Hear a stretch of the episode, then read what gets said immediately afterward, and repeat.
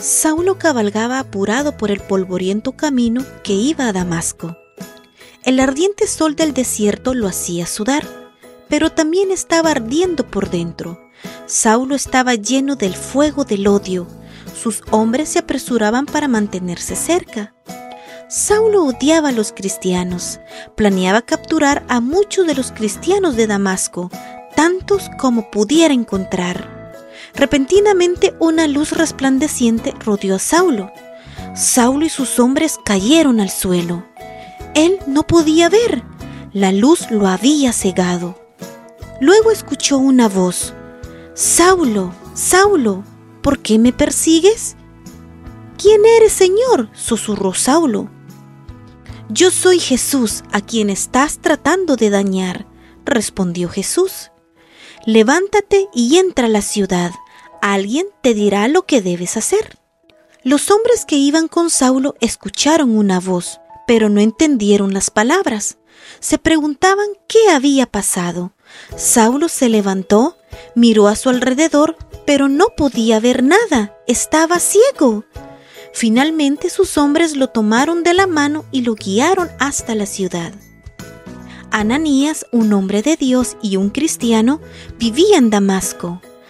Ananías, le habló el Señor en visión. Aquí estoy, Señor, respondió Ananías. Ve a la calle recta, le dijo el Señor, y busca la casa de Judas. Pregunta por un hombre llamado Saulo. Él está allí ahora, orando. Le he dicho que un hombre llamado Ananías vendrá a verlo. Pon las manos sobre él y ora por él, y entonces podrá recobrar la vista. Pero Señor, protestó Ananías con miedo, muchas personas me han hablado de este hombre Saulo y de las terribles cosas que hace a los cristianos. Ve, insistió el Señor, yo he escogido a Saulo para una obra importante. Lo he escogido a él para ser mi mensajero. Ananías obedeció, caminó hacia la calle recta y encontró a Saulo. Hermano Saulo, dijo Ananías, el Señor Jesús me envía. Él me envió para que recobres la vista y seas lleno con el Espíritu Santo. Cuando Ananías puso sus manos sobre Saulo, Saulo pudo ver de nuevo. Saulo estaba completamente cambiado.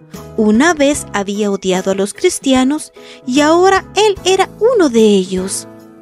Saulo estaba muy contento porque Jesús había cambiado su corazón. Dedicaría el resto de su vida a hablar a otros acerca de Él. Recuerden, sobrinitos, que Dios nos busca y desea cambiar nuestro corazón para que el resto de nuestra vida podamos usarla para hablar a otros acerca de Jesús. Sintámonos felices que Dios nos guía para servir a otros.